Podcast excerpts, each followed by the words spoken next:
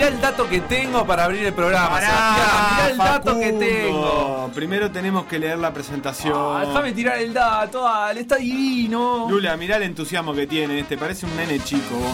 Atención, mirá, tengo el dato. Es la primera vez en la historia que una etapa del Tour de France salió de una isla y llegó a otra isla. No te dije que tires el dato, Facu. Pará un poco. Está bien, sos un libro abierto. Sos un atlas abierto. O sea, me entusiasmas, me das ganas de vivir. Ay, que tiene entusiasmo, ¿sabes En quién es? no. Eh, tiene un entusiasmo, pero que parece un nene chico, ¿eh? Es Lautaro Techera. Está, pero él es un nene chico. Tiene 18 años. Bueno, es cierto, y para mejor, aparte el sábado en la pista de atletismo, batió el récord nacional absoluto de lanzamiento de jabalina, como para no estar entusiasmado. ¿Sabes qué? Otra cosa que creo A es ver. que debería ser ilegal anular un gol de taco como el que hizo Bigote ayer. No, te vi nada, ¿qué pasó? El Bigote hace un gol de taco y estaba en offside bastante, pero era de taco, ¿entendés? Se lo anularon. Ah, pero es una historia triste eso. Yo, yo estoy pum para arriba, ¿entendés? Mm, bueno, a ver, dale, decime algo lindo. Sos un ser humano ejemplar. No, no, no, no, yo no decía lindo de mí, digo una historia que me motive, que me dé ganas de vivir. Ah, pero para eso te llamo en un ratito a Jorge Botejara, técnico de la selección uruguaya de handball masculino, que clasificó por primera vez en la historia al Mundial y este fin de semana además conoció a sus rivales. Linda historia, y para historias que nos gustan y nos motivan, viene Emiliano Albino hoy, ¿eh? ¿Acá? ¿Al estudio? ¡Me muero muerto! ¡Qué divino! No aguanto toda esta emoción. Ah, ¡Qué loco, belleza! qué entusiasmo, la verdad que. fa. Bueno, demos inicio a la edición 652 de Por Decir Algo entonces, un programa que no bate récord, no hace goles de taco, no pedalea entre islas, no clasificó a ningún mundial, pero por lo menos te habla de todo eso.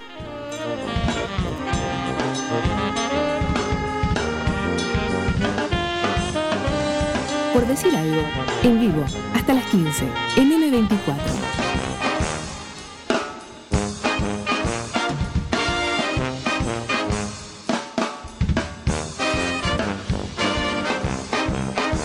Bienvenido Sebastián a este, por decir algo, de martes, de martes 8 de septiembre. ¿Te gusta que tire la hora también? 13.37 son en este momento.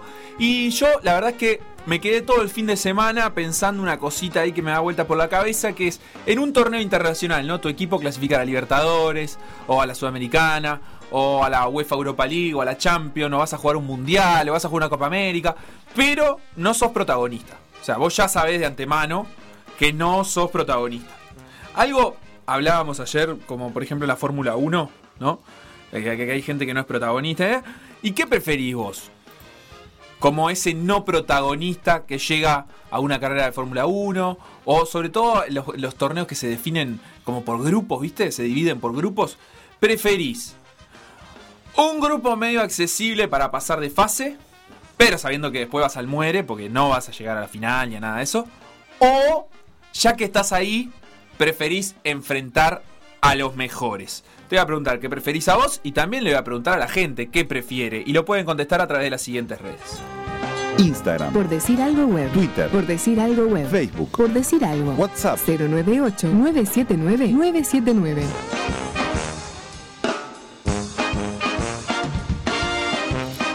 Qué linda consigna de día martes, Facu. ¿Sabes qué? Lo primero que se me vino a la mente eh, para decidir esto es la Copa Libertadores y el equipo medio pelo que, que clasifica la Copa Libertadores por pocas oportunidades en su vida. Y se me vino puntualmente la Copa Libertadores del año 2010. Una copa a la que clasificó el Racing Club de Montevideo ¿Cierto? y que estuvo en el grupo 1 Sí. y que le tocó este grupo, mira, Corinthians, Independiente Medellín y Cerro Porteño. Y la verdad, ¿Y cómo calificarías vos ese grupo? un grupo difícil, un grupo con tres equipos acostumbradísimos a estar en la Copa Libertadores. Yo soy hincha del Club Racing de Mon- del Racing Club de Montevideo. ¿Sos? No estoy fanático de toda la vida. No estoy muy acostumbrado a estar ahí en ese lugar y me tocan tres equipos pesados. Y la verdad que lo que yo pienso es, qué linda oportunidad de jugar contra Corinthians. Jugaba el gordo Ronaldo en aquel Sí. Corinthians. Y qué linda oportunidad de ver si puedo ganar algún partido también. Claro. Ese sería mi equilibrio justo. Ese ejemplo me parece el equilibrio justo. Una chance de ganarle a Cerro Porteño tengo y además, si le gano a Cerro Porteño, Claro. es un equipo pesado también. Yo soy un velocista uruguayo, ¿no? Sí. Y clasifico a los 100 o 200 metros llanos en los Juegos Olímpicos. Y sé que medio que no voy a pasar la serie. A lo sumo tendré chance de una segunda ronda. Pero mirá si en la serie me toca con Usain Bolt. ¿Entendés? Y, yo puedo estar en la pista con él. Y correrle una carrera. Que voy a perder. Pero puedo correr contra él. O una serie mucho más accesible en la que probablemente pierda igual. Capaz que meto el tercer puesto ahí y rasco una siguiente ronda. Pero sin, sin nadie destacable, o sea, nadie va a mirar esa carrera. No hay una cuestión estratégica de pensar eh, que casi comercialmente no te conviene estar con los mejores y vas a estar muy lejos. Por ejemplo, eh, por ahí tú, eh, en, las- en los deportes de marca, los deportes que hay o, o de tiempo, Tiempo y marca, sí. Este, eh, vos tenés, nada, es de tiempo. Vos sabés que vas a llegar en la misma cantidad de segundos, corras contra quien corras, más menos. Pero la diferencia puede ser entre llegar en el pelotón y perder que llegar 5 segundos después y que la imagen que recorra eh, las pantallas uruguayas sea la del tipo que, bueno, llegó muy atrás. Lo mismo podría pasar con un deporte colectivo que va a perder todos los partidos 8 a 0 contra buenos rivales, pero capaz que te vas a perder 1 a 0 contra peores, pero la verdad es que la gente no sabe contra quién vas a jugar. Pero, por ejemplo, ese día que vas a, a- a competir, eh, sos, sos tenista, estás jugando US Open, te toca Djokovic. Más allá de que Djokovic le puede pegar un pelotazo a la jueza de línea y vos podés avanzar sin ganarle eh, casi un set, como le pasó a Carreño Busta, igual Carreño es un tenista top, ¿no? Pero estás en primera ronda del US Open, capaz que la primera vez que llegas en tu vida, coso. Y probablemente no pases esa ronda. ¿Preferís perder contra uno medio ignoto que esté en el 60 del mundo, en el 40 del mundo? ¿O preferís jugar contra el 1, contra el 2, contra el 3 y por lo menos tener la chance de jugar contra ese? Sí, prefiero jugar contra el mejor. Y medirte. En ese caso sí. Medirte un rato. Después, no sé, tu carrera seguirá, tu, tu historia seguirá, ya sea en deporte individual o en deporte de equipo. Pero capaz que eso incluso te da alguna pauta de hasta dónde podés llegar, o, o cuánto puede crecer ese equipo, o cuánto puede crecer ese jugador, como para enfrentar ese tipo de circunstancias. Entiendo lo que decís de no querer salir aplastado por paliza, pero al mismo tiempo yo creo que siempre me gustaría enfrentarme contra los mejores. Vos trabajás toda la vida por, para ser un deportista profesional o, para parecerte a un deportista profesional. Cuando llegás a la gran escena y querés jugar contra los que se parecen a eso. Eh, lo que pasa que entiendo, pero ¿cuánto podés perder de todo eso por un mal resultado que el que no sabe eh, interprete como que no estás eh, a, a nivel no solo de los mejores, sino a nivel de nadie? ¿Sabes en quién pienso ahora? ¿Te acuerdas la Copa Confederaciones 2013? Eh, Uruguay compartió grupo con España, con Nigeria y con Tahití Claro. que era campeón de Oceanía y que claro, terminó yendo a esa Copa de Confederaciones en un nivel de competitividad muy diferente al del resto de los equipos hiperprofesionales que había ahí. Y la verdad es que no sé cuánto les puede sumar y cuánto la vergüenza después de perder, por ejemplo, como fue 10 a 0 con, con España, 8 a 0 con Uruguay y 6 a 1 con Nigeria. Claro, la pasaron horrible. La pasaron horrible todo el partido, querés que se termine, no sé, a mí me parece que si no tenés un, por lo menos un partido en el que puedas competir, eh, se pone complicada la cosa para, para no quedar con mala prensa, viste que después eh, perdés 124 a 8 porque te toca con el equipo de, no sé, de la NBA y vos sos bohemios y quedás muy lejos, no, no me gustaría estar en esa situación. Por ejemplo, si, e- el equilibrio justo sería que haya por lo menos uno a quien ganarle. Claro, vos, vos la ves por ahí, como que Uno. bueno. Pero ju- jugás contra el que va a salir campeón del mundo, pero además jugás contra eh, uno al que vos sabés que le puedes ganar. Entonces, con- conseguís ganar un partido en, en la competencia internacional. Capaz que hasta incluso depende del, del orden del fixture, sentir en algún momento que te podés entreverar para clasificar, pero no jugar contra, contra todos de esas características. También es No, muy difícil que te- Una vez está bien, para sacarte la foto, para decir, bueno, mirá, jugué contra este. Capaz que le puedes manguear una pulsera a uno, una, una vincha o algo, pero todo el tiempo estar haciendo, recibiendo una paliza no me parece una cosa particularmente emocionante. No sé si te ha pasado a vos como deportista. Yo recuerdo, mira lo que te voy a contar, desde la anécdota personal. Sí. Desde mi época de mini y cadete de Ah, Atenas. Atenas, qué lindo. Claro, nosotros éramos el peor equipo de la primera, Ah. pero por afano. Pero estaban en Entonces, primera. un año, bueno, un año jugábamos en primera y perdíamos todos los partidos por 40, 60, 80. Me acuerdo de perder con Biguá 124 a 25. Sí, se da mucho, se da mucho. Eh, de hecho, creo que en esa época todavía se daban minis, creo que eso después fue, in- incluso al al año siguiente de eso, capaz que se llama la regla de Atenas, eh, se dejaron de cortar los puntos en el acumulado y se contaban por cuarto porque realmente la pasábamos muy mal. El siguiente año competíamos en segunda y ahí, bueno, éramos uno Se de los mejores. No, no, no, tampoco. Y entonces íbamos como alternando en eso. La verdad que cuando la pasás mal todo el año es bastante deprimente. Es cierto eso, es muy cierto, es muy cierto. Pero claro, lo que pasa ahí es que no es como una competencia internacional especial. Yo eh, me voy a desnudar.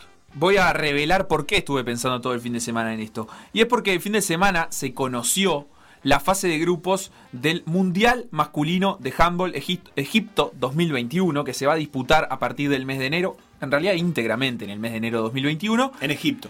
en Egipto y en el que Uruguay está presente. Y le tocó el grupo A. Ay, ay, ay. El grupo A tiene a Alemania, a Hungría, a Uruguay y a Cabo Verde. Entonces me quedo pensando a ver cómo está este grupo en, estos términos, ¿no? Es un grupo para ir y ganar un partido, es un grupo donde, bueno, en realidad vas y jugás contra los mejores. Y la verdad es que para qué lo voy a contestar yo, que no tengo ni idea, para eso estamos en contacto en este momento con Jorge Botejara, el técnico de la selección uruguaya de handball. ¿Cómo anda, Jorge? Hola, ¿cómo están, Che? ¿Todo bien? Muy bien, por suerte veníamos conversando con Sebastián con una consigna que es eh, qué preferimos, si ir a una competencia internacional a la que en este caso, por ejemplo, Uruguay es la primera vez que va y preferimos un grupo accesible, aunque sepas que en segunda ronda es muy posible que quedes eliminado, o un grupo donde ya te enfrentes contra los mejores para poder vivir la experiencia a full del Mundial, de, estar ahí. Eh, ¿Qué sensación te dejó a vos este, este grupo A con Alemania, Hungría y Cabo Verde? Está bien, está interesante el planteo. Hay una cosa que me parece que está buena de punto de partida y es, eh, a este nivel no llega nadie fácil. Nosotros con, con toda la modestia que podemos tener, somos un equipo que entiende cómo se juega esto y la serie en sí es una serie difícil, muy difícil. Alemania es, es, un, es un top 5 de, de siempre del balonmano. Hungría una liga profesional súper, súper importante. Noveno en Europa, en el mundo del balonmano, se puede decir prácticamente noveno en el mundo, ¿verdad? Claro. Y Cabo Verde es el partido que vamos a ir a disputar para pasar la serie, obviamente, ¿no? Este, ya los estamos mirando un poquito del torneo africano, pero lo que vale es la experiencia integrada a un sentido de, ¿cómo te voy a decir? Integrada a un sentido de progreso genérico en como parte de la evolución del deporte, porque si no, ¿me entendés lo que te quiero decir? Claro, en, en- Eh, en ese contexto enfrentarse a los mejores está bueno porque va, tenés la posibilidad va, de crecer y de saber va. con qué te medís. Ahí va, ahí va. Eh, nosotros, digo, conocemos, a mí siempre me gusta bromear un poquito con el ejemplo de los autos, ¿no? Punta del Este de Montevideo están siempre a la misma distancia, depende en qué auto manejes, ¿no? Si te toca la Ferrari o si nos tocan el Fiat 600 que nos presta el abuelo. Entonces, nosotros lo que estamos haciendo con el balonmano uruguayo son cuestiones simultáneas, ¿verdad? Trabajamos cada día para mejorar y trabajamos cada día para que todos manejemos mejor el juego. Y en ese contexto, llegar al Mundial para nosotros representa un atractivo enorme como forma de, de dejar bien establecido otro escalón de superación del deporte nacional.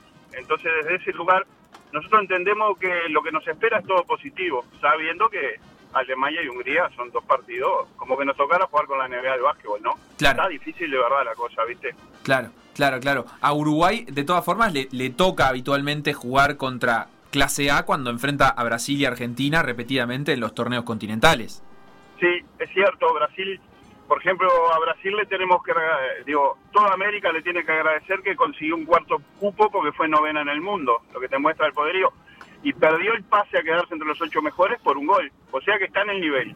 Y Argentina, que se está metiendo últimamente entre el lugar 16 y el lugar 12, también tiran para arriba con eso. Entonces, claro, eh, cuando nosotros jugamos con ellos, las diferencias son importantes y nosotros tratamos que sean una referencia para progresar. Clarísimo, clarísimo. Entonces, eh, en resumen, digamos, la, la, posibilidad de estar en el Mundial no se evalúa por sí sola, no es, ah, qué disfrute, vamos a ir a un Mundial, es que bueno, tenemos una oportunidad más de crecimiento para el handball uruguayo, más allá de, obviamente, lo que los jugadores que vayan a ir van a disfrutar de estar ahí. Obvio, obvio, y nosotros también, el cuerpo, estamos re contentos por la situación en particular, pero nos gusta ponerla en contexto. Yo soy profe de educación física de formación, a mí me parece que esto tiene que estar dentro eh, de un programa nacional de desarrollo del deporte, ¿verdad?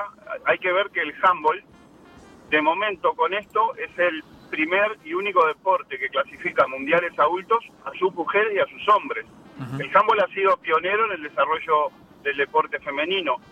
Los varones que se imaginan que vienen con nosotros, los que por algún motivo no van al fútbol, por algún otro motivo no van al básquetbol y capaz que no hacen rugby, eh, nosotros estamos hablando que este año somos seis equipos elegimos entre 60 jugadores, lo que habla muy bien del nivel de entrenamiento que tienen esos chiquilines, ¿no? Porque con poco material nos hemos hemos tenido la capacidad como deporte de ir progresando. Claro, es un universo muy chico. ¿Cuántos jugadores van en el plantel del Mundial?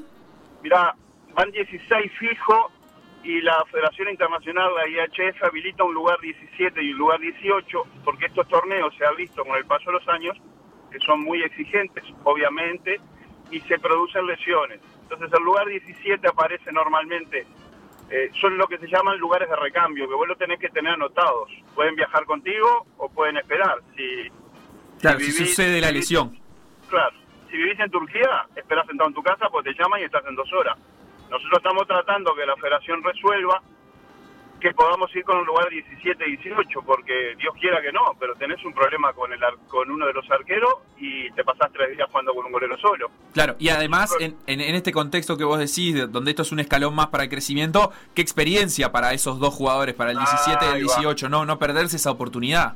Ahí va, tal cual, tal cual. Eso pasa por ser otro factor que nosotros incluimos dentro de lo deseable. Bueno, vamos a ver, este, la gente de la federación nos dice que está haciendo las averiguaciones correspondientes porque la IHF, según entendemos, cubre los costos de los 21 que vamos en el plantel, los 16 jugadores más los 5 del cuerpo técnico. Entonces estos dos habría que conseguir el dinero para pagarlo nosotros y que estén con nosotros, lo que representa un problema gigantesco para la federación, ¿no? Clarísimo, clarísimo. Eh, ¿Cómo se prepara? Porque tengo entendido, ya se está preparando la selección uruguaya para esto. Eh, va, a haber una gira previa al Mundial, va a haber amistosos jugados acá. Eh, también en este contexto de, pandemia mundial, donde es muy difícil planificar viajes y, partidos con otras selecciones. ¿Cómo, ¿Cómo está en eso la, preparación? Bueno, ahí va. Lo primero que nada, tuvimos que ajustarnos a, la problemática del COVID-19. Los chiquilines eh, todos los del plantel preseleccionados tan pronto tuvieron posibilidad de empezar, se prepararon siempre por su cuenta, están todos muy conscientes de la temática, tan pronto tuvimos opción de volver a cuestiones colectivas, los chiquilines fueron empezando en sus clubes y empezamos con un proceso de preparación física ya con todo el plantel integrado el primero de agosto, eh, perdón, el primero de septiembre y estamos esperando meternos en cancha nosotros acá a partir de la primera semana de octubre. Quisiéramos hacer una gira por España, probablemente por la tercera semana de diciembre. Tenemos gente uruguayos y gente amiga de la Federación Española que están visualizando la opción de construirnos esa gira, este, también sujeto a la evolución, como decías bien vos, del COVID en España. También la gente Argentina quiere jugar con nosotros allá y acá, pero el tema está muy difícil con, con, el problema este sanitario. Así que, obviamente, todas las propuestas que nos interesa la competencia internacional previa están sujetas a que podamos resolver y dar cuenta de cumplir con protocolos sanitarios estrictos, ¿no? Se vienen preciosos meses de, crecimiento para, para esta selección, para estos gurises que, van a jugar, eh, para el handball uruguayo en general. Muchísimas gracias Jorge Botejara por estos minutos. Obviamente a lo largo del año y de cara al mes de enero estaremos nuevamente en contacto. Dale, gracias Che, que anden bien. Fuerte abrazo. Por decir algo. Por decir algo. Conducción. Conducción. Felipe Fernández, Sebastián Moreira y Facundo Castro. Producción y edición Conrado Hornos.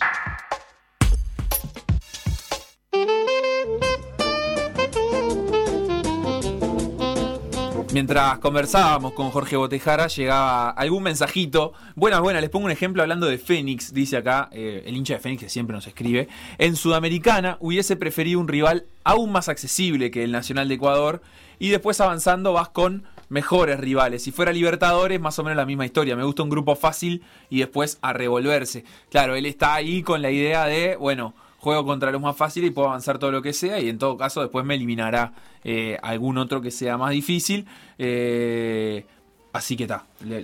Sí, me parece, creo que la clave en los deportes de eliminación directa es poder pasar, si pasas una llave, si tu objetivo es ir a competir y pasas una llave, ya estás más que hecho. Entonces, está bueno que el primero sea un poco facilongo. Facu, te propongo que este, por decir algo, se transforme un ratito en por decir básquet para repasar un poco de todo lo que fue Metropolitano, básquet femenino de primera división y la NBA. Arranquemos por el torneo Metropolitano que ayer tuvo dos partidos. Y en el primero, Urupán que no sabemos todavía si va con acento o no, es un debate eh, interesantísimo. Su escudo no lo tiene con acento. Perfecto, no va con acento entonces. Se enfrentó a Colón, que sí va con acento, aunque su escudo no lo tenga, y le ganó por 81 a 75. Y lo que te quiero decir mientras este, miro los datos es, eh, ¿qué nivel el de Hernando Cáceres? Agustín Cafarzo de 26 puntos y 9 rebotes. Hernando Cáceres hizo 21 puntos y 14 rebotes ayer para la victoria. Fueron los dos baluartes. Eh, pero está promediando 15 puntos, 11 rebotes. Hernando en el campeonato. Es encantador verlo. Es muy bravo enfrentarse a Urupán.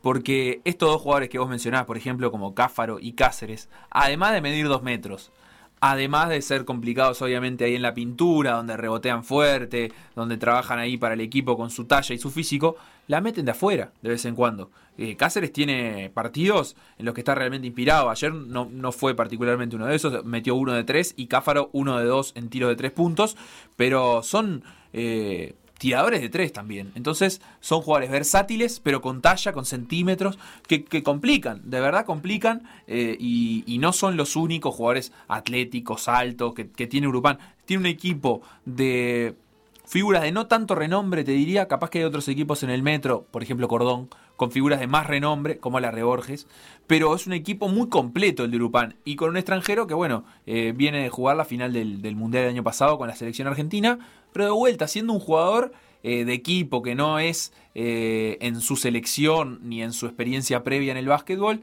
una, una, figura que tome los partidos para él. En este caso en el metro se luce un poco más. Ayer, como decías, hizo 26 puntos, tomó 9 rebotes y bueno, es muy, es muy difícil enfrentarse a Urupán que de momento solo ha perdido un partido y que es el líder hasta el momento eh, con cinco partidos ganados y solo una derrota. Todavía tienen un partido menos Estocolmo y Olivo el Mundial. En Colón los 22 eh, puntos de mayor a lo más destacado en goleo, 16 para Agustín da Costa. Eh, eso fue interesante. También lo de Cáfaro, decirte lo de los 9 de 10 en libres, que es un rubro que yo miro bastante en estos torneos porque te define la posibilidad de cerrar un partido. Fíjate que Urupán tiró 18 de 27 en libres, 66%, pero claro, este, Cáfaro tuvo 90% en libres, eh, subiendo el promedio del equipo, y eso te da la posibilidad de cerrar un partido. Eh, el de ayer no es que fue recontrajustado, pero fue un partido para cerrar al final con un poco de un poco de aire. También tiró bien Colón, que tiró, si no me equivoco, 10 de 12 por lo que estoy viendo. Este Urupán silenciosamente se mete arriba el otro partido de ayer, Facu, estuvo un poco más holgado y fue el que Cordón le ganó 97 a 79 a Danubio. Sí, batalló Danubio, ¿eh? sobre todo en momentos del tercer cuarto, donde Cordón se le iba y Danubio peleaba y apretaba de vuelta las, las clavijas, pero la verdad es que no le dio, no le alcanzó y terminó siendo un partido holgado con un incidente además que eh, recorre las redes al día de hoy porque en un partido sin público había un parcial de Danubio eh, que bueno tal vez sería dirigente también pero que su hijo estaba en cancha y, tuvo ahí un, un, exabrupto sobre el final del partido.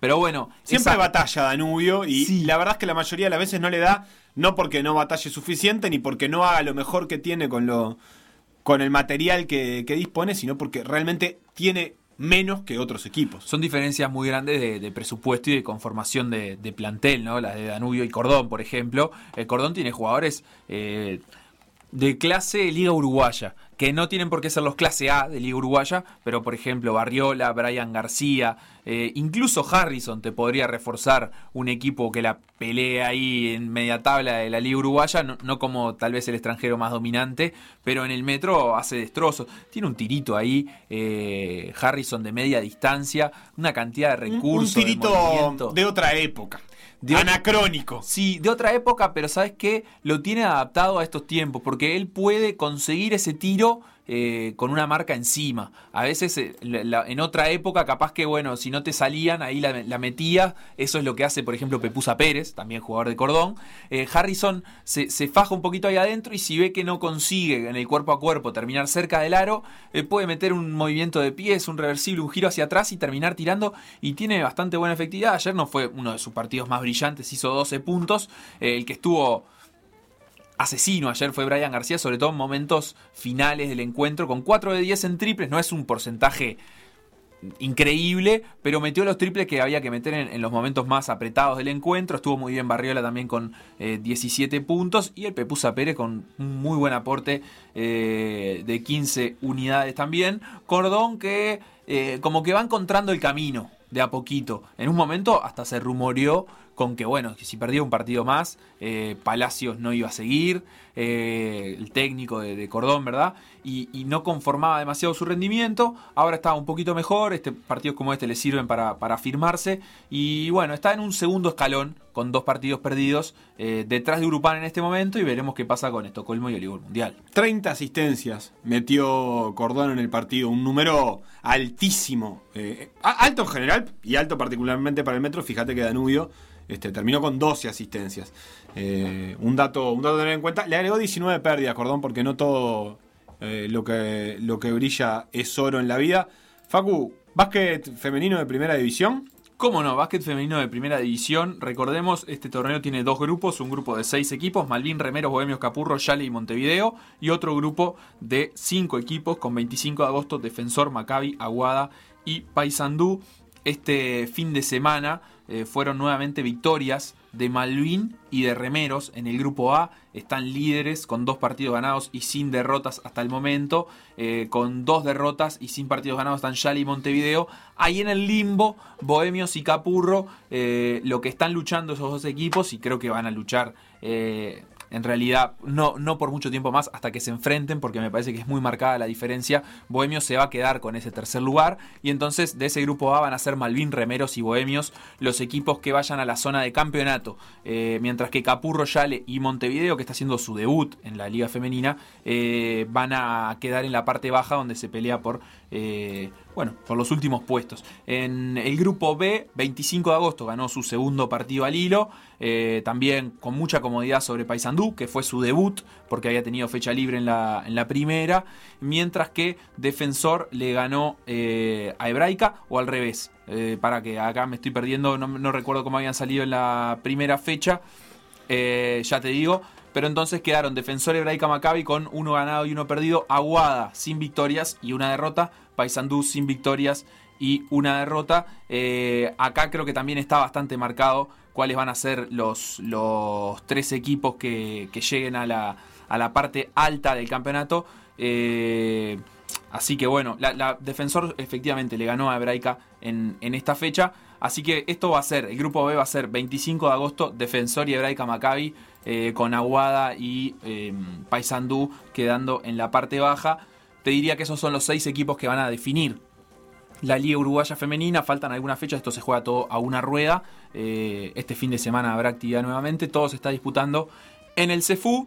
Y la venimos siguiendo de, cerca la liga. Recordemos, la, semana anterior hablábamos con eh, una jugadora de 25 de agosto, entrevista que, pueden encontrar en m24.com.uy o en el Spotify de, de, PDA. Y estaremos siguiendo de cerca la liga, sobre todo además cuando se acerquen las fases definitivas.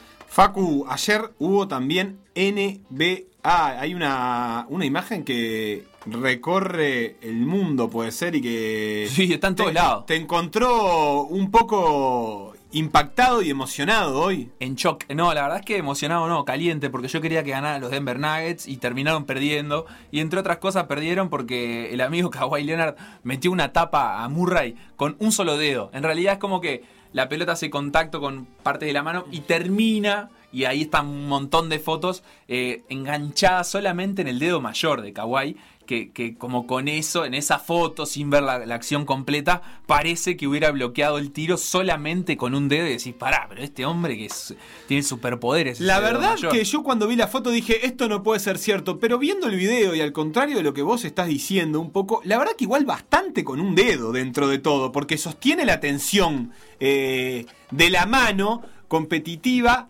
justamente hasta, hasta- pero la sostiene hasta el final, es como que no, no termina de abandonar la pelota Claro. hasta que...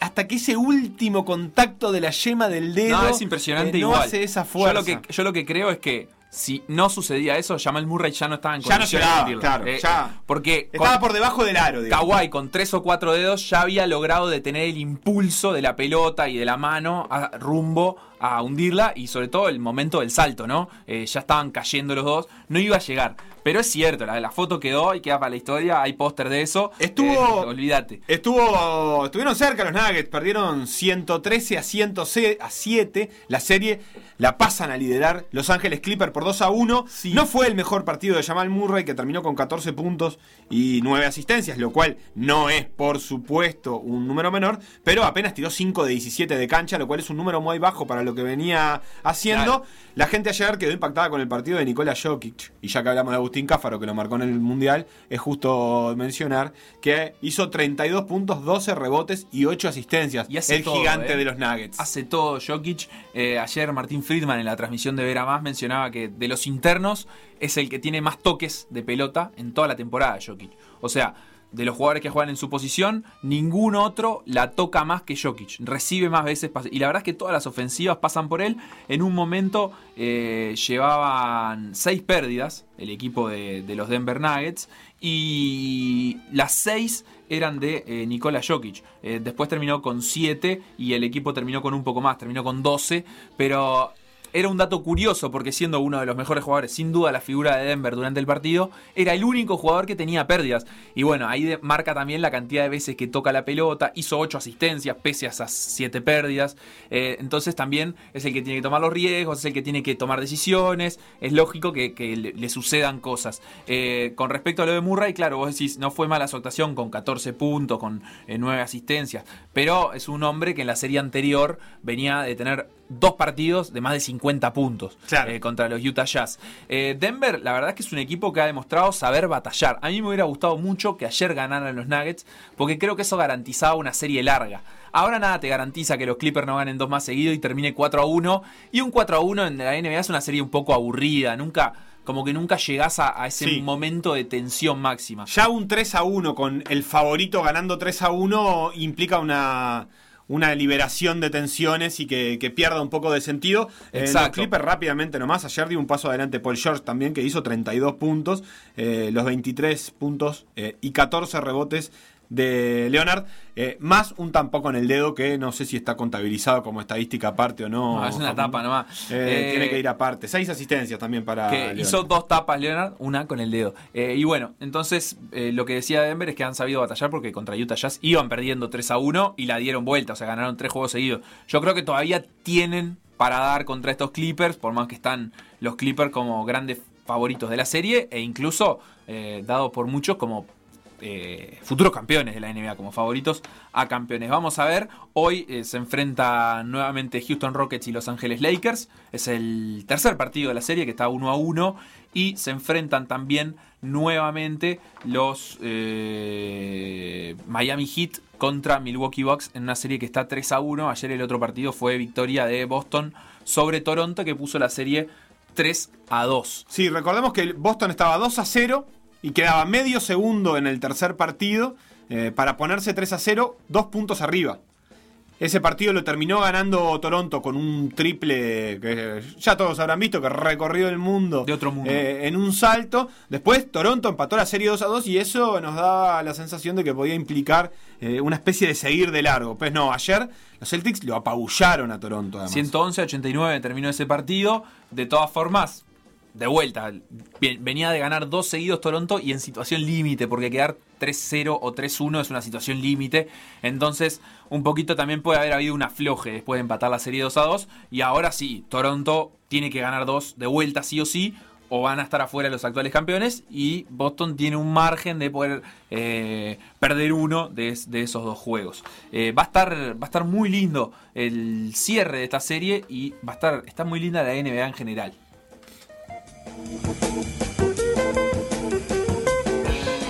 Lo que pasó en por decir algo.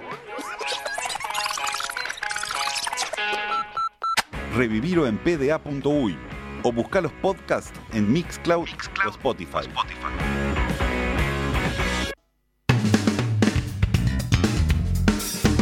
Noticias. Noticias. Este fin de semana volvió el atletismo oficial a la pista del Parque Valle que lleva por nombre Darwin Piñeirúa. Esto convirtió a Uruguay en el primer país de la región que volvió a competir. Con varias de las figuras más destacadas de nuestro país se disputaron algunas pruebas no convencionales. Se dieron cita figuras como Débora Rodríguez, por ejemplo, que corrió en los 600 metros, una distancia poco habitual, generalmente corre en 800, o Fernández, que hizo la mejor marca uruguaya en la distancia de 1000 metros, cuando ella habitualmente lo hace en 1500. Manuela Rotundo consiguió el récord nacional sub-18 de lanzamiento de jabalina con eh, una marca de 52 metros 91 centímetros, pero la figura de la jornada fue Lautaro Techera, también lanzador de jabalina. El pibe de 18 años consiguió una marca de 62 metros 98 centímetros, récord nacional absoluto, pero también sub-20 porque tiene 18 años. Con ese registro superó, atendés Eva, un récord que estaba vigente desde 1987. Él nació en el 2002. Vos no eras nacido. Cuando Mario Alanís había lanzado 61 metros 68 centímetros en San Pablo.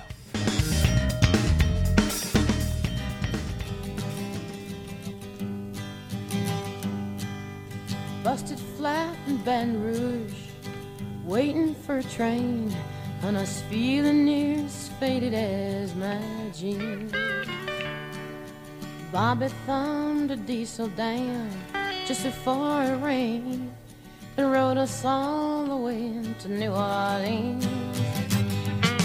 I pulled my harpoon out of my dirty red bandana. I was playing soft while Bobby sang the blues.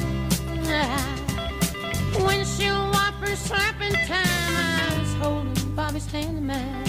We sang every song that Javi knew.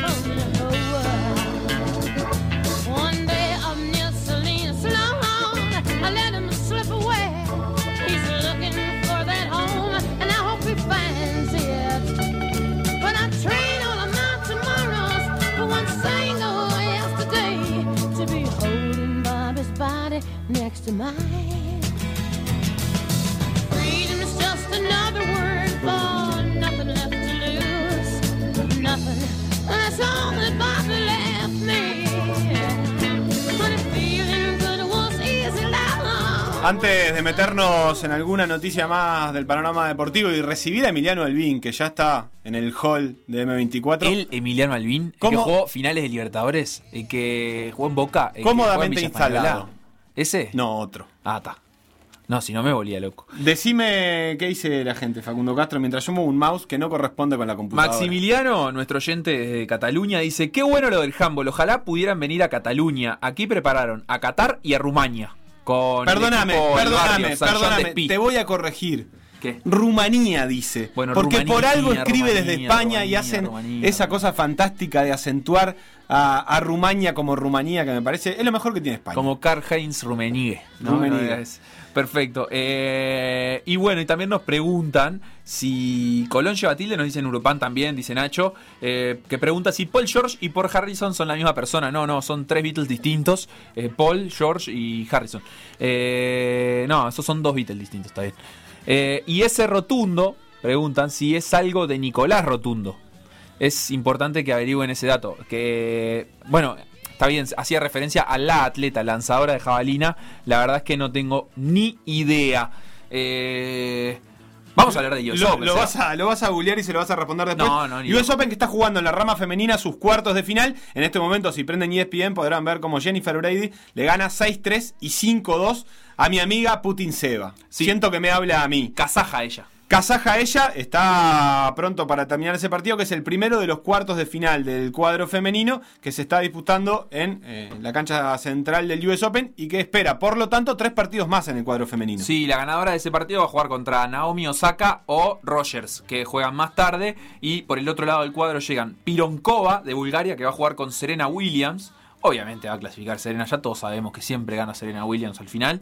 Y Azarenka juega contra la belga Mertens. Y a partir de ahí, bueno, ese cruce a, jugar contra Serena Williams o si Pironkova da la, la nota contra Pironkova. En el cuadro masculino, Pablo Carreño Busta, que ocupó el lugar de Novak Djokovic por pegarle un pelotazo a la jueza del Qué tonto Djokovic. Eh, va a jugar contra Shapovalov, el canadiense. Bien, decimosegundo preclasificado Shapovalov. Un partido atractivo, pero de tenistas no tan eh, encumbrados, puede decirse. Y lo que pasa es que este US Open tiene Eso. la particularidad de que realmente, al no estar Djokovic, Nadal y Federer, eh, por lo menos en esta instancia ya, a- abre un abanico que, en, en- en cuanto a lo que hablábamos ayer de la paridad deportiva, puede generar cosas interesantes. Ya Seguro. sabemos que Djokovic, Nadal y Federer marcaron una era que dominaron los últimos 15 años del tenis y que nada crecía a la sombra de ellos. Bueno, este es el momento, o uno de los pocos momentos que nos da un respiro para ver otros tenistas. Como a Borna Koric contra Alexander Zverev, que van a jugar hoy también y que el ganador de ese partido eh, tendrá que enfrentar al ganador de Carreño Busta contra eh, el amigo Shapovalov. En realidad ese partido, no, está bien, es hoy. Y mañana van a jugar Rublev, eh, Rublev y Medvedev, dos rusos en cuartos de final. Mientras que el otro encuentro es entre Alex de Miñor y Dominic Thiem. De ahí obviamente saldrá otro. Yo creo que Dominic Thiem tiene la mesa servida para ganar. Por lo menos para llegar a la final de este US Open. Pero está en un lado del cuadro con Alex de Miñor, que es el vigésimo primer preclasificado. Medvedev, que es el tercero. Thiem es el segundo preclasificado. Y Rublev, que es el décimo. Me parece, me parece que Dominic Thiem es el favorito. ¿Cómo lo ves vos? Sí, no, la verdad que yo Con le todo puse, tu conocimiento le de puse tenis. unos manguitos a Dominic Thiem que en la penca de por decir algo sobre si va a ser número uno, puse que sí va a ser número uno del mundo. Así que tengo 10 años para que eso se cumpla. Facu, ¿querés decir algo eh, para que este por decir algo se transforme en pedaleando o no? Sí, me encanta. Porque hubo etapa del Tour de France y el irlandés Sam Bennett ganó un sprint final eh, en el que la diferencia no fue más de media rueda eh, sobre Sagan y Ewan que venían atrás. Fue menos de media rueda. Menos de media rueda. Con Sagan, con Ewan, perdón, y un poquito más, una bicicleta entera. Con Sagan, en cuarto lugar, atende este nombre. Entró Elia Viviani, el italiano, que todavía no ha ganado ninguna etapa en este tour, pero ¿sabes dónde está Elia Viviani? ¿Dónde? En el PDA Cycling Team, en Exacto. nuestro equipo fantasía que viene fracasando estrepitosamente, pero que hoy debe haber sumado unos puntitos con esa eh, colocación de Elia Viviani. No hubo grandes novedades en la clasificación general, donde sigue dominando Primo Roglic, donde está en segundo lugar a 21 segundos Egan Bernal, en tercer y cuarto puesto son franceses, Guillaume Martin y Romain Bardet. Martin es este filósofo que vos mencionabas ayer. Eh, bueno, también hay otros tres colombianos en el top 10, Nairo Quintana, Rigoberto Urán y un poco más atrás Miguel Ángel López, mientras está en séptimo lugar la quien viene siendo la figura de este tour, que es Tadej Pogachar, que es un esloveno de 21 años que la está rompiendo y que muchos, por más que está a 44 segundos del líder, lo dan a esta hora como el gran favorito para debatirse por esa malla amarilla cuando el tour llega a París dentro de un par de semanitas. ¿A vos te gusta pedaleando como nombre de sección? A mí me gusta por decirclismo. ¿Te gusta? No. Más o menos, Facundo, no, no te quiero mentir, no me gusta mentirte, pero si a vos te hace ilusión, a mí me hace ilusión. Vámonos a una pequeñísima pausa. Está Emiliano Albín entrando al estudio en este mismo instante. Por decir algo. decir algo. Seguinos en Facebook, Instagram, Twitter o Spotify. PDA Radio.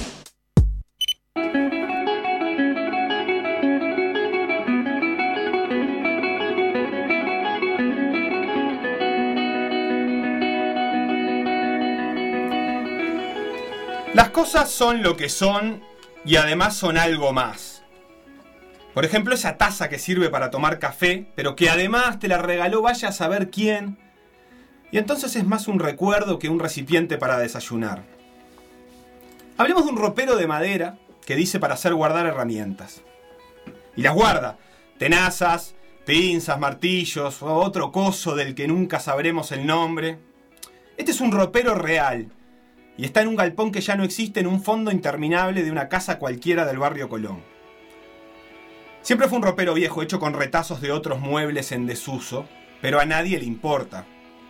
Cumple la más importante de las funciones, que no es, a pesar de lo que dice su dueño, guardar herramientas. Este ropero del que estamos hablando, este ropero lleno de herramientas con la que este carpintero amateur despunta el oficio, en realidad es otra cosa es apenas una excusa para guardar recuerdos. Este ropero tiene sus puertas plagadas de póster, recorte de diarios, volantes, unos banderines y alguna figurita. Todos y cada uno de esos papelitos son amarillos y negros.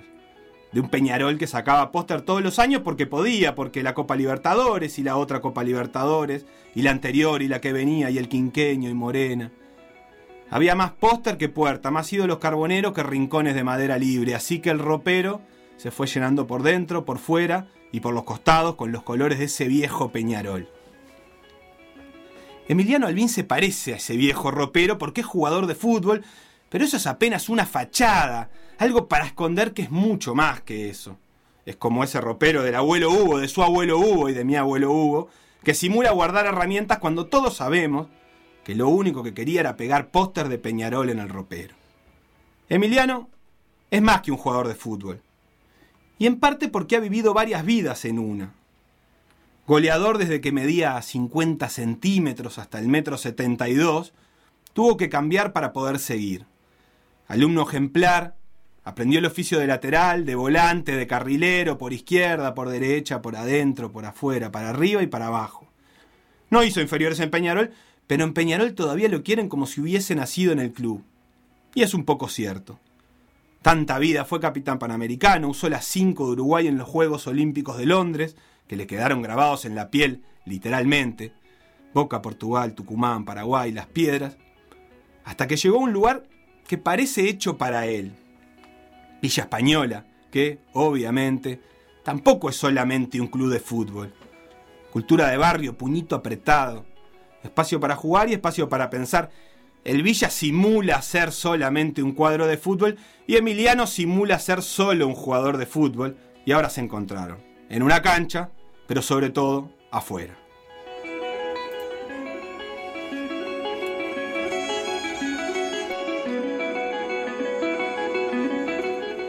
Emiliano, ¿es Villa Española más que un club y está, y está hecho para vos? Eh, bueno, buenas tardes y, gracias por la, por la invitación. Y, puede ser, puede ser que Villa Española es más que un club, seguro. Si está hecho para mí, no lo sé, pero sí sé que hoy estoy disfrutando y, siendo muy feliz de, formar parte de algo que, creo que hace un tiempo ya se viene viendo que es distinto y es diferente y, bueno, está bueno también ser parte de todo eso que, que se genera. Sebastián decía, sos más que un jugador de fútbol y lo decía también porque a lo largo de tu carrera has estado como involucrado de, alguna manera en causas sociales, en, no sé, juntas de firmas o consignas, en poner tu cara en, un montón de campañas y llegaste a un club donde ya no sos el bicho raro, donde no sos el único de un plantel que hace eso. Eh, ¿Cómo potencia eso la, posibilidad que el fútbol da de eh, tener una figuración y de, ser una vitrina tal vez de otras cosas que no son la pelota? Eh, está bueno. Primero que nada quiero agradecer un poco la, presentación porque está, está bueno. Obviamente con Mencho como lo conozco yo a nivel familiar, el zurdo para la mayoría.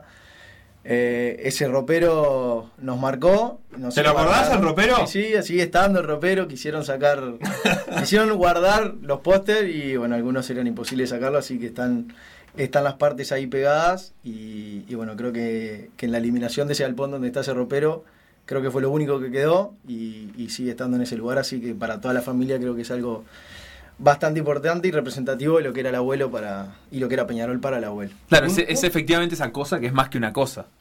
Eh, en realidad desapareció todo lo que había en ese lugar y el ropero sigue estando ahí. Es lo único que quedó, está vacío, porque ya ha pasado mucha gente también por ese, por ese local, pero el ropero sigue estando ahí con esos retazos de, de póster que marcan lo que era para él la importancia y su lugar de que estaba pasado ahí y, bueno, dejaban las marcas esas de los póster y, y esa representación. Con esos colores que tenían los póster de antes, que yo no sé si es porque le dio mucho el sol o porque eran así, pero como un amarillo medio pastel, ¿no? Como... Es, es otro color, en realidad si vos ves ahora, y, y y- pero en todas las representaciones de lo que era Peñarol en esa época, no sé si era por las impresiones o qué, el color del amarillo de, de Peñarol era otro, y, y bueno, sigue estando ahí ese, esos colores que capaz que con el paso del tiempo también va- van cambiando y se asemeja un poco a lo, a lo de ahora.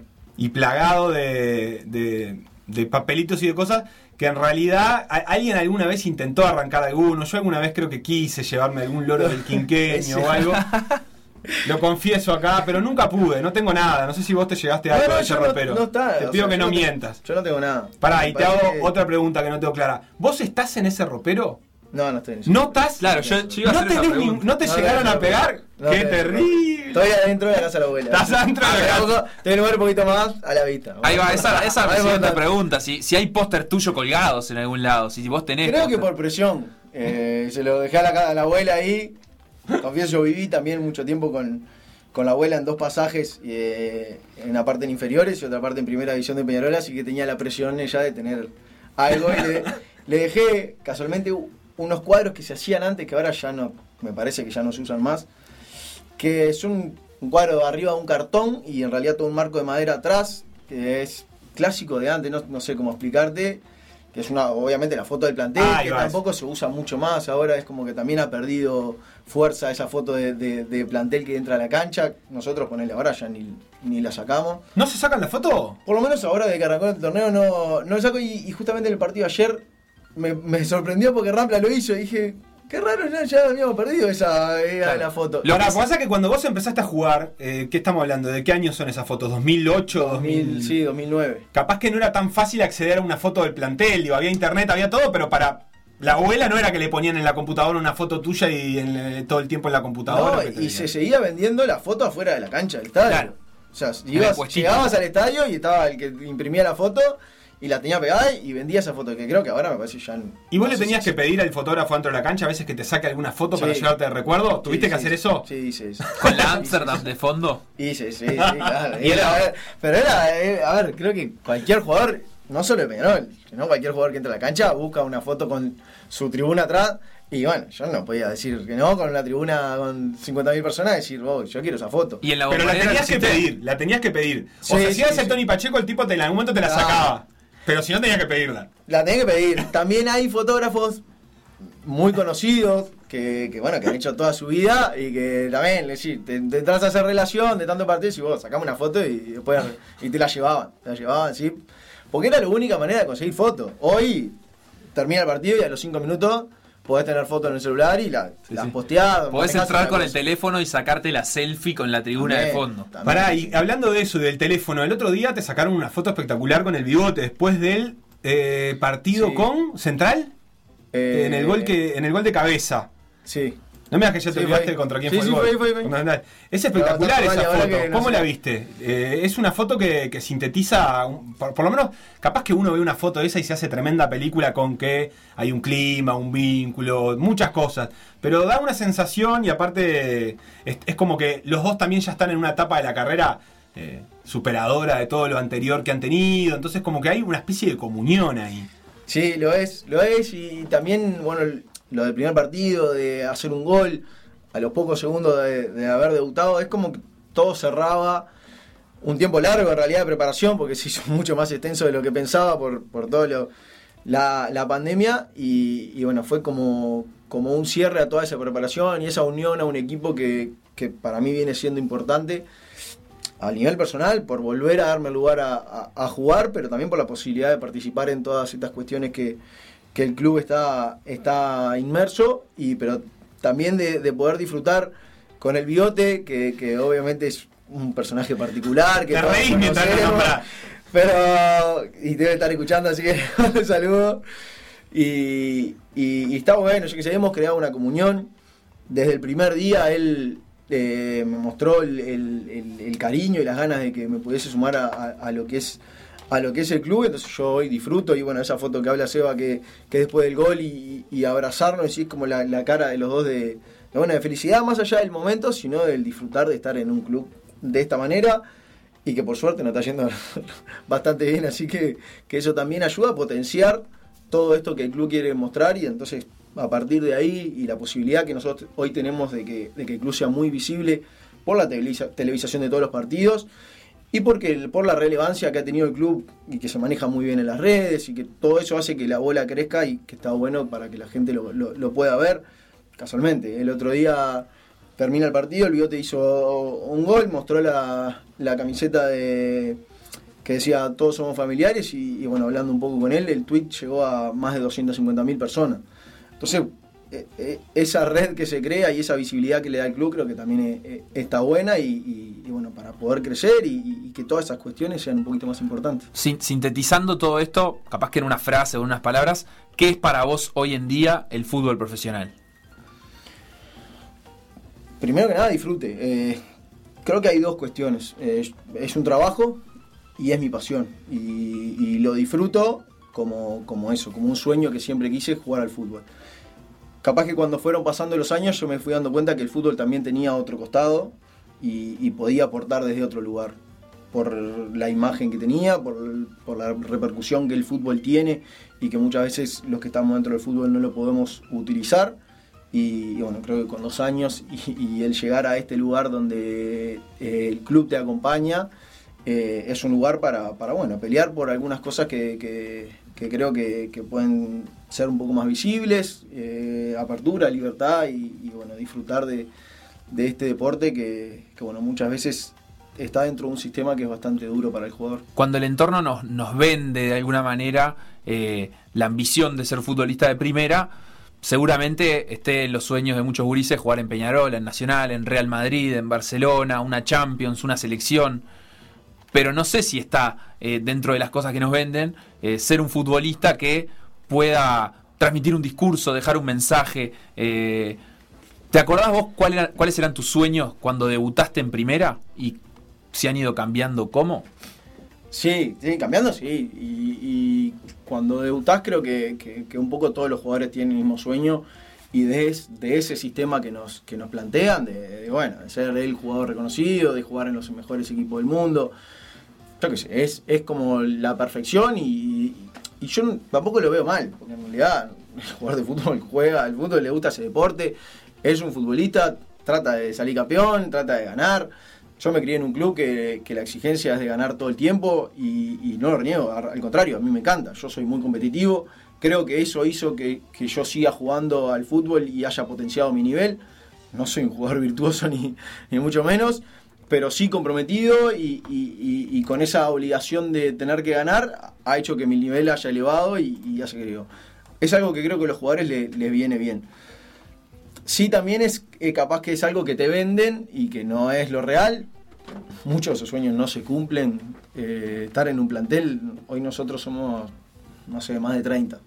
Claro. Y eso, más de 30. Lamentablemente, el sueño eh, va a quedar trunco. Claro, incluso los que han estado en grandes clubes seguramente se desengañen de cosas. Vos te ha pasado de estar en Peñarol, Sí. te ha pasado de estar en Boca como, como clubes de, de fuerte renombre. Imagino que también eh, ten- tendrás cosas que no fueron como te las imaginabas. Sí, sí, pero es así. En realidad vos vas por un ideal, que ese ideal después en la medida que, que vas viviendo cosas, que pasan los años, vas diciendo que, bueno, capaz que no es lo que querés, capaz que es lo que querés, o capaz que el fútbol te va mostrando que en realidad no es hacia ahí donde tenés que ir. Y bueno, vas buscando otras opciones. Eh, también depende de, la posibilidad de que el jugador haya tenido a lo largo de su vida, no solo futbolísticamente, sino a nivel social y educativo, que le permita ver otras posibilidades que, que te da el fútbol. Que eh, el futbolista tiene un montón de suerte y privilegios de, de esa visibilidad, de que se abran un montón de puertas. También el fútbol te quita un montón de otras cosas. Pero, pero bueno, está ahí dentro de cada persona o cada futbolista de poder aprovechar esas oportunidades que, el fútbol te va abriendo. Todos son diferentes, pero en tu caso particular, ¿cuánto, ¿cuánto pesa a la hora de armar la carrera esas otras cosas? Vos, por ejemplo, imagino que para ir a hacer, para ir a jugar a Boca, este, capaz que lo de Peñarol no te dio tiempo ni de pensarlo, pero para jugar en Boca tenés que sacrificar un, un montón de cosas. Este, por ejemplo, de privacidad, de forma de moverte.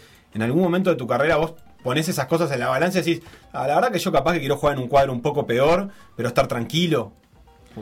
Sí, a, a nivel personal en realidad siempre las pones en la balanza y ves. Yo creo que también son parte de las cosas que, que el fútbol te trae. Bueno, si elijo jugar a determinado nivel, esas cosas son las que trae ese determinado nivel, como la privacidad, como la exposición, como el, eh, en realidad terminás viviendo 24 horas para jugar al fútbol. Eh, muchas veces el que está por fuera del fútbol esas cosas no la entiende. El jugador de fútbol, lam- lamentablemente no, pero su vida son 24 horas, como cualquier deportista. Con el mismo cuerpo que yo voy a jugar al fútbol, es el que tengo que vivir, el que tengo que descansar, el que tengo que comer. Y, bueno, y la vida termina siendo 24 horas para eso. Entonces, eso hace que te quite un montón de cosas. Cumpleaños, mil lo pasé concentrado, cumpleaños de la familia nunca estaba, cumpleaños de amigos, un montón de cosas que te, que te va sacando. Pero ahí está la decisión de decir, bueno, quiero jugar a determinado nivel. Bueno, hay algunas cosas que lamentablemente las voy a tener que, que dejar de lado. Cuando estaba ahí, en realidad nunca, o sea, aceptaba y, creo que la, la idea mía era seguir jugando a ese nivel, porque en realidad eh, era también lo que, lo que quería y es el sueño también de todo jugador, el poder jugar en la selección, el poder jugar en un equipo como Boca Juniors, el poder seguir, en- seguir creciendo en tu carrera y, y consiguiendo logros deportivos. Eso a vos te alcanzó para motivarte. En ningún momento estabas en boca y decías, no, bueno, todo bien, pero yo me vuelvo y dejo de. O, o- o la, tensión esa de de decir, esto es demasiado, yo realmente no estoy dispuesto a sacrificar todo esto por, por el lugar que ocupo. Eh, no, capaz que ahí en, en Boca no. Eh, sí me pasaba de tener momentos de decir, pa, ¿qué hago acá solo? Eh, tengo 10 horas del día que estoy mirando la tele, o, o me pasó Claro. cuando fui a Portugal, que fui en, en invierno y eran las 4 de la tarde y ya era de noche y yo pasaba 8 horas sentado en un sillón. Y ya había visto toda la serie, ya no terminaba durmiendo bien porque pasaba todo el día sentado, no, llegaba la noche y no estaba cansado. Entonces, a, a partir creo que de- desde ese momento entré a analizar otro, otro tipo de cosas. Sí, en Argentina tenía días que pensaba, pero ah, estaba disfrutando y jugó- estaba viviendo un sueño como jugar en uno de los equipos más grandes de, de América y, y creo que, que no me lo cuestionaba tanto. Sí, ahora de más grande hay un montón de, de cosas que ves. Me pasó cuando me fui a Paraguay y, eh, el, último, el último semestre, que fue la peor experiencia que tuve en el, en el fútbol. Y, y en realidad cuando tomé la decisión yo ya sabía que eso iba a pasar. ¿Por qué? Porque cuando vas creciendo te vas dando cuenta, vas analizando la situación, a dónde vas. Yo en realidad ahora miro a, a dónde voy a vivir. Claro. Y, y la ciudad que iba era eh, a 150 kilómetros de Asunción. Tenía cuatro horas para hacer 150 kilómetros, o sea, los caminos no eran accesibles, no podía decir, bueno, vivo en, en Asunción y voy. La ciudad no tenía lugar donde vivir, eh, no tenía lugares donde comer porque no había restaurantes, cerraba todas las 6 de la tarde, entonces terminaba comiendo en una estación de servicio, entonces, nada. Sí, Eh, sí. Entonces sí, llegaba el momento. Eso y- contado como una anécdota parece una cosa puntual, pero después vuelto rutina y de todos los días es, es Bueno, realidad, casualmente llegué el primer día y le dije que la persona que me llevó, dije, yo acá no me quedo. Disculpame, yo acá no me quedo.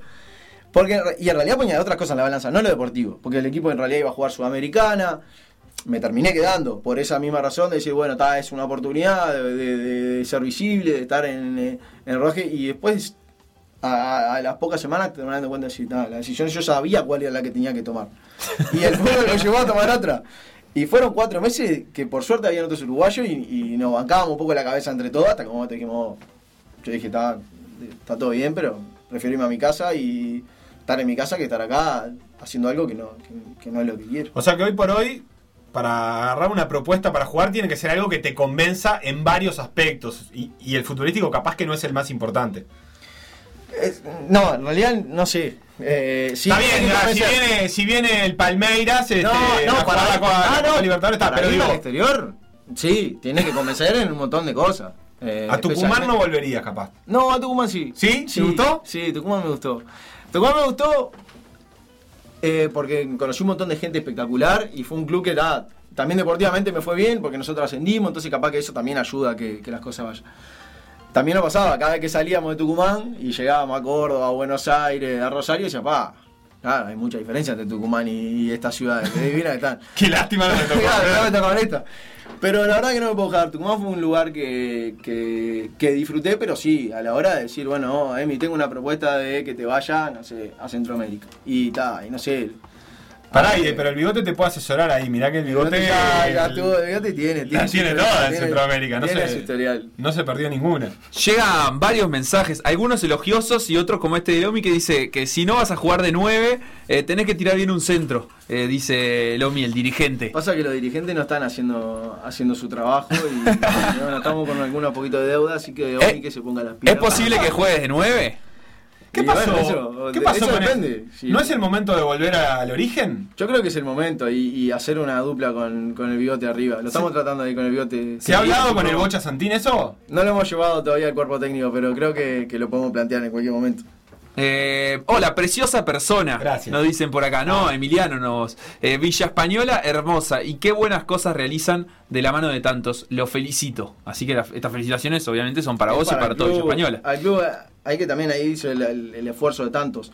Hay un montón de gente que trabaja eh, en el club y que lleva adelante todas esas cosas que la gente que la gente ve, que la mayoría son con cero presupuesto y sin mucho esfuerzo y muchas ganas de que, de que bueno, esas cosas se, se realicen y poder aportar desde el lugar que, que puede el club. Así que felicitaciones a toda la gente quizá que está laburando ahí a, anónima. La humildad de nuestro Iniesta, dice Capa. No soy un jugador hábil, entrecomillado. Eh, creo que dijo Debe ser, virtuoso, eh, pero se refería a la frase que usó Emiliano recién. Por las entradas debe ser lo de Iniesta. Lo de Iniesta. No de poco pelo. Se ve, que, se ve que es familiar el tema de las entradas. Y Agustín dice, aguante los clubes sociales, muchachos. Al Real Madrid nunca, chiquilines. Es una empresa hambreadora de gente en América Latina. El señor Florentino. Eh, bueno, se pone durísimo con, con el Real Madrid. Eh, dice que matan de hambre a pueblos enteros. Y bueno, está. Por suerte, Emiliano está en un club social como Villa Española. Emi, creo que la última vez que te regalé algo para el cumpleaños debíamos tener 7 años, así que voy a proceder a ofrecerte un regalo, porque ya está Lugo Adusto detrás del vídeo, o debería estar al menos desde el punto de vista teórico, y tengo para, para que elijas. Está, efectivamente. Eh, editorial Fin de Siglo, segunda vuelta odulista de Sebastián Cittadini, o la era Tavares de Luis Prats. No sé si leíste alguno, tenés alguno, pero es el momento de elegir. No, voy con este de Sebastián. El Seba Cittadini, segunda aparte vuelta tiene, muy buenos hilos de la NBA. En, Sí, sí, un, un gran amigo. Un gran aficionado. Eh, hay cámaras, Adusto. Eh, ¿por le qué? digo- ¿Por no digo hace- que no haga los gestos que hace, solo le aviso que está siendo filmado. ¿Por qué hace ese gesto? Bienvenido. Con los dedos eh, que se abren Está y se tratando de cierran. agarrar algo. Sí, sí, sí. No, estoy tratando de que. ¿Me escuchan ahí? Sí. Porque no tengo retorno. ¿Usted quiere auriculares? Eh, lo voy a necesitar porque tengo audio. Para Los pasar. tiene ahí, señor. Ah, entonces todos vamos a necesitar auriculares. Yo dependo de, de que me avise Beto de que los audios fueron cargados, porque había algún inconveniente de orden técnico. Por eso no entraba. Soy un profesional. Eh, además de los audios, ¿tiene algo más previsto? No, no. Hacemos tiempo. Ah, no, no, tengo. Ah, Anda digo. bien, mijo. Bien, ¿usted? Espectacular, este, un placer. Eh, porque estaba escuchando la nota acá con el futbolista, ¿no? Y. ¿Cómo decirlo sin que suene mal? Muy tibio. ¿Cómo? Muy tibio. ¿Por qué Muy tibio? tibio, muy es más que fútbol, Villa Española. Yo tengo algunas cosas un poco más fuertes para tirar, si usted no lo, no lo vea mal. No pasa nada. La primera pregunta que tengo para decir. eh, ¿Es cierto que usted tiene un duelo personal con Juan Ángel por ser el albín por antonomasia del fútbol? uruguayo? Eh, creo que, que ya le gané ese, ese puesto. Tranquilo, bueno, borro la segunda entonces. Ahí está. No, pero pará, hay que, hay que, hay que hablar un, Eh, no un me caso tu- parcial. le pido que no me tutee. Mala mía, perdón. Eh, el padre de, de Juan Ángel también trabajaba en el, en el mismo lugar que, que mi padre, así que seguramente también se hayan preguntado a ver si el hijo. O sea que la- es una, una- sus albines superan a los otros ya desde generaciones. Ya. Son, son como los Montesco y los Capuleto, pero del mismo apellido. Exactamente. Peleados para siempre. Eh, una como para, digamos, generar un lindo clima. Cuénteme cómo fue la llegada al vestuario inmediatamente posterior, a la vez que el goalkeeper Ceneice Agustín Orión le indicó que debía cubrir el primer palo en un córner, quizás no de la manera más convencional. Eh, en realidad no. el- el- Buen tipo, Orión, ¿no? sí, sí, a ver. Esos, esos ¿Es tan, jugadores ma- que- es tan que se como parece? o- cancha. Ah, afuera dice que es peor. No, no, al No, contrario, al contrario, al contrario. Afuera, afuera mucho más, mucho más tranquilo. Casi un ser humano. Casi. no. pero, pero no, sí, se, se terminó en realidad arreglando dentro de la cancha como un pedido de disculpas porque en realidad no era mi, mi, mi responsabilidad estar en, en, en ese lugar, pero, pero bueno, fue bastante. Usted alguna Bastante le dijo, ¿no? Algo de la punta, algo así. Sí, se- algo de la familia. Claro, eh, un saludo al viejo Sí, sí. Eh, es cierto que así como Waldemar Victorino en su momento, usted capaz que yo muy joven y ni saben, lo habían acusado de que había robado una joyería en Tokio. ¿Usted frustró el robo de una joyería en Sauce con una llave voladora digna de Hulk Hogan y que está todo grabado y disponible en YouTube? Está, está grabado y. ¿Vieron ese video? Sí, lo vi, lo vi, lo vi, lo vi. No, no, es un antes y un después. Porque parece que se iba el caco y en determinado momento aparece una saeta voladora así que lo agarra cual Hulk Hogan, reitero el concepto. Espectacular. Cuéntenos un poco de, ese- de esa escena. Está, está y en realidad cuando llegué a Argentina lo primero que me preguntaron fue, fue de, ese, eh, de ese video y creo que como se ve en el video, eh, cuando me di cuenta de lo que estaba haciendo, desaparecí. Y, Sí, se va de cuadro en un momento y empiezan a volar cosas. y le devolví el casco que me, lo, me había quedado en la mano y, y bueno, y me fui bastante bastante rápido como para de- desaparecer un Otro poco de la Uruguay, escena. hoy mire si tiene un casco, si lo va a devolver. por, por lo menos 500 pesos le saca. Volviendo a su pasaje por Boca. A Juan Román Riquelme, usted lo supo definir de la siguiente manera. No, compañero, compañero más. Eh, Un, un compañero más, ¿no? Acto seguido respecto a la modalidad de trabajo de Carlos Bianchi, en la misma entrevista usted afirmó lo siguiente. ¿Se entrenaba poco con Bianchi? y cuando mm, se dice dentro del fútbol se juega como se entrena, entonces nosotras eh, cosas que, que capaz que no hacíamos en los entrenamientos se pedían en los partidos y obviamente que esas cosas no salen, entonces más o menos lo que nos pasaba se veía reflejado ante la cancha. Parafraseando a Nicolás Falcón, voy a hacerle dos preguntas en una. La primera, ¿usted estaba resuelto a criticar a todos los ídolos de Boca o simplemente se fue dando? Y la segunda, con Martín Palermo, Maradona, Alberto Pérsico, el Lorenzo, Juan Simón, Hugo Gatti, Navarro Montoya y Rojitas, ¿nunca tuvo inconvenientes? No, por suerte nunca tuve porque esos estaban bastante grandes, así que... eh, y no, el otro... Era una forma fue. alternativa de ganarse al, al hincha, ¿no? ¿De cuándo era esa entrevista, adulto? ¿Ya, ya se había ido de Boca, ¿no? ¿O Sí, no? sí, sí, estaba en Uruguay, estaba en Uruguay. Estaba en Uruguay, estaba en Uruguay. No había, no había problema, igual recibí bastante palo por, por, por esas entrevistas de, de cosas que, bueno, el jugador cree que, que, que son las que, las que- En ese momento yo pensaba las que, lo que creía y lo dije. Y bueno, le- sea, le- Ay, eh, lo ¿Estaban saqué- Riquelme y Palermo? No, no estaban Riquelme. No, nada, Palermo ya, ya se había retirado. Hay a veces como un pacto de silencio entre futbolistas, ¿no? De, de que, o futbolistas o entrenadores también, de que hay cosas que no se dicen por más que sean ciertas o por más que sea lo que pensás. Como que está mal visto expresar una opinión sobre el trabajo del otro. Eh, sí, sí, es, es así como decís, y hay muchas cosas que eh, en realidad se saben y tampoco tampoco se dicen y Por es parte de, de lo que Es es, un buen de lo que momento es el para fútbol. decirlo. Por ejemplo. Tengo un saludo para compartir con ustedes. La iba a decir, ¿eh? Le digo que Sí, si usted no, no, lo no, interrumpía, estaba abriendo la boca No ya. voy a cubrir porque quiero, quiero proteger. Es como el bambino Veira cuando sacó a Sandro Guzmán y le dijo, te saqué para protegerte. No, con ese antecedente de Riquelme va a decir que Bigote López es un compañero más, imagínense. Sí, sí, sí, sí, bueno, no, no me haga hablar. Decía, un saludo de un entrenador que fue muy importante en su carrera. A ver si lo identifica. Adelante.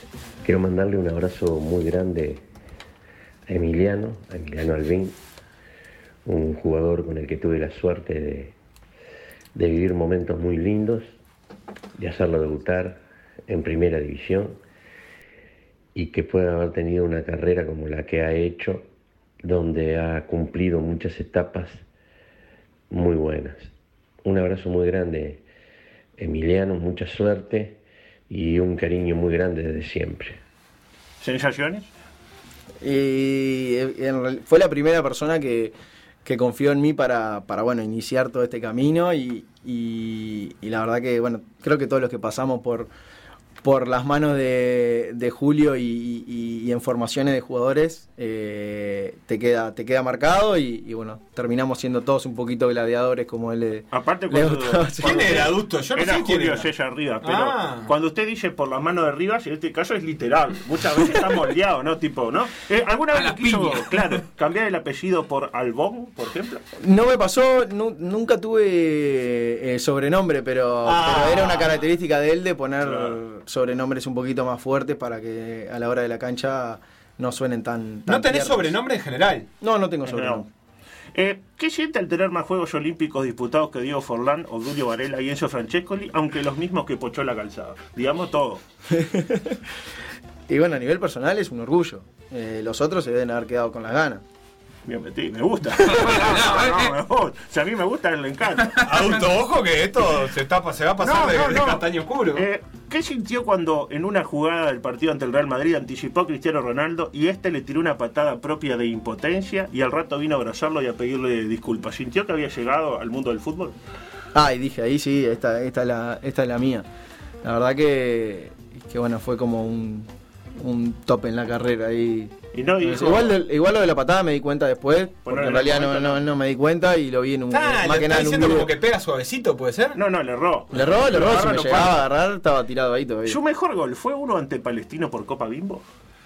Y tengo cuatro, así que. eh, Elijo. es ese, es ese. Sí, Ese sí. fue bueno. Sí, sí, sí, sí. Eh, le voy a decir así, eh, A o B se llama esta eh, sección. No puede pasar. ¿Julio Rivas o Diego Aguirre? Y ahí tengo que elegir, sí o sí. Tiene que elegir, lamentablemente. Y bueno, capaz que después por todo el tiempo fue Diego Ir. Eh, ¿Julio Falcioni o Diego Aguirre? Diego Ir. Eh, ¿Diego Aguirre o Guido Manini Ríos? Diego Ir. ¿Nacional o River Plate argentino? River Plate. ¿Bigote López o Malcolm X? ¿Está mal? No, está perfecto. No, no, perdón. Y tengo compromiso, así que Bigote López. Eh, ¿Lugano o Paolo Montero? Eh, Pablo Montero. Ah, uno, Oh. uno amigo de Bolsonaro, otro amigo de Casal. Eh, ¿Juan Pedro Damiani o Josep María Bartolomeu? ¿Cómo, cómo? Bartomeu. ¿Juan Ah. Pedro Damiani o Josep María eh, Bartomeu? No, Juan Pedro, Juan Pedro. ¿Que Hacienda Villa Española o que Peñarol eh, sea campeón uruguayo? No, que Hacienda Villa Española hoy. ¿Que Villa Española sea campeón uruguayo eh, 2021 o que Peñarol gane la Libertadores 2021? Y depende de donde, donde, donde esté yo. Claro, mire si Alvin está en. eh, mire si Alvin está en Peñarol en el 2021. Bueno, ojalá. Eh, ¿Que Boca gane la Libertadores o que Nacional termine el Gran Parque Central?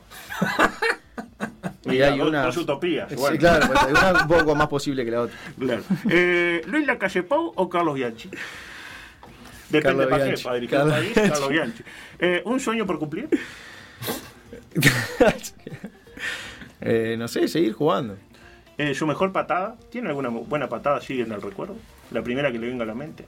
No sé si tengo alguna patada tan alevosa. Eh, puede ser. ¿Cuándo? ¿En, el- en la última semana? En, la, última- en la en historia? realidad, ahora en el campeonato tengo dos hermosas patadas que está, ya está, pegué dos. Pero tengo una, ahora que me pregunta, de la primera roja que, que me sacaron, fue un partido con Defensor y estaba jugando de Sousa y Seba Sosa me grita, nos estaba enloqueciendo y Seba Sosa me grita, Emi, Partilo. una.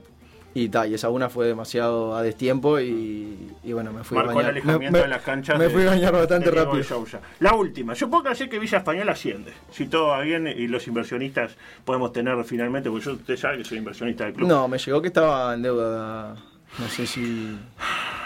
Bueno, Eso es lo que se comenta dentro del club, hay varios. Pensé que, había una franquicia COVID de repente. Decía, supóngase que Villa Española asciende conjuntamente con Central y Racing, los tres ascendidos. El año que viene estalla el COVID-20. Pero el fútbol no se paraliza porque necesitamos los dineros. Eso sí, equipo con eh, caso positivo, equipo que es obligado a abandonar el campeonato. Es la nueva regla. Cuestión que se dan los resultados y Villa Española y Peñarol, ya dirigido por el Tito Goncalves de gran gestión al frente de Central, eh, juegan la final del torneo. Partido único. Pues no, en el Gran Parque Central juegan porque total da lo mismo. Se juega el partido, 0 a 0 cerrado. Última jugada del encuentro. Sígame. Centro al área. Saltan varios. Resta Chisco, que en el planteo de Tito juega de zaguero. Y justo usted andaba por la media luna, y tranque como a ver qué pasaba. Le cae perfecta, así, divina. La toma de lleno, se llena el empeine con el útil y la clava en el ángulo superior izquierdo de Dawson, a quien deja como un email vacío, sin asunto. El árbitro Ortohich valida el gol. Es muy bueno eso, ¿no? Atento Martín Rodríguez. El árbitro Ortohich valida el gol, pit- eh, da tres pitados y da por culminado el partido. Y las opciones son: A. Usted no lo grita por respeto y pide perdón al presidente Catino, ya 2021. B. Se tira al piso emocionado mientras se forma un racimo humano de futbolistas aurirrojos sobre sí. O lo sale a gritar y se cuelga de la reja de la América, o en este caso de la Delgado al mejor estilo Nando Morena, grito de cultura de barrio nomás. Eh, no, me quedo con, con la opción B. Se tira al pillo, Se te- tira al pillo y bueno, después se disfruta como hemos disfrutado ahora en estos partidos de victoria con, con el himno en el vestuario, que, que eso, que eso está bueno. ¿El himno picaresco el- o el himno posta? No, el póster. ¿Hay picaresco? Hay picaresco, hay picaresco. Yo no lo conozco. Sí, sí, sí. Que ¿Qué- qué- rima? no, venga el bigote. tal. Después yo lo digo fuera del micrófono. Gracias. eh. Esto fue toda la entrevista a Emiliano Albini, también fue todo por decir algo. Nos reencontramos mañana, adulto. ¿Usted tiene participación en el programa que viene después? Eh, hoy no, por suerte.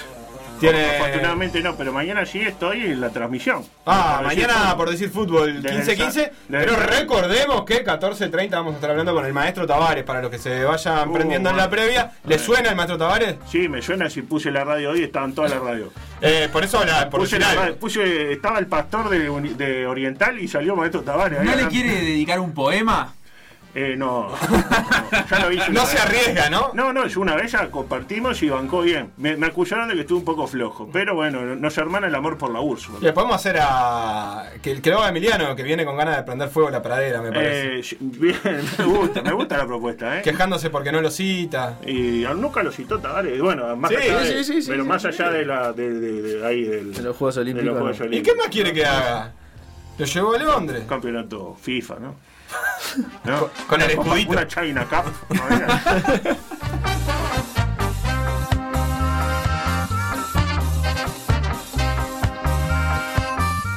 Escucha M24. 97.9 FM Montevideo, 102.5 FM Maldonado. La FM con identidad uruguaya.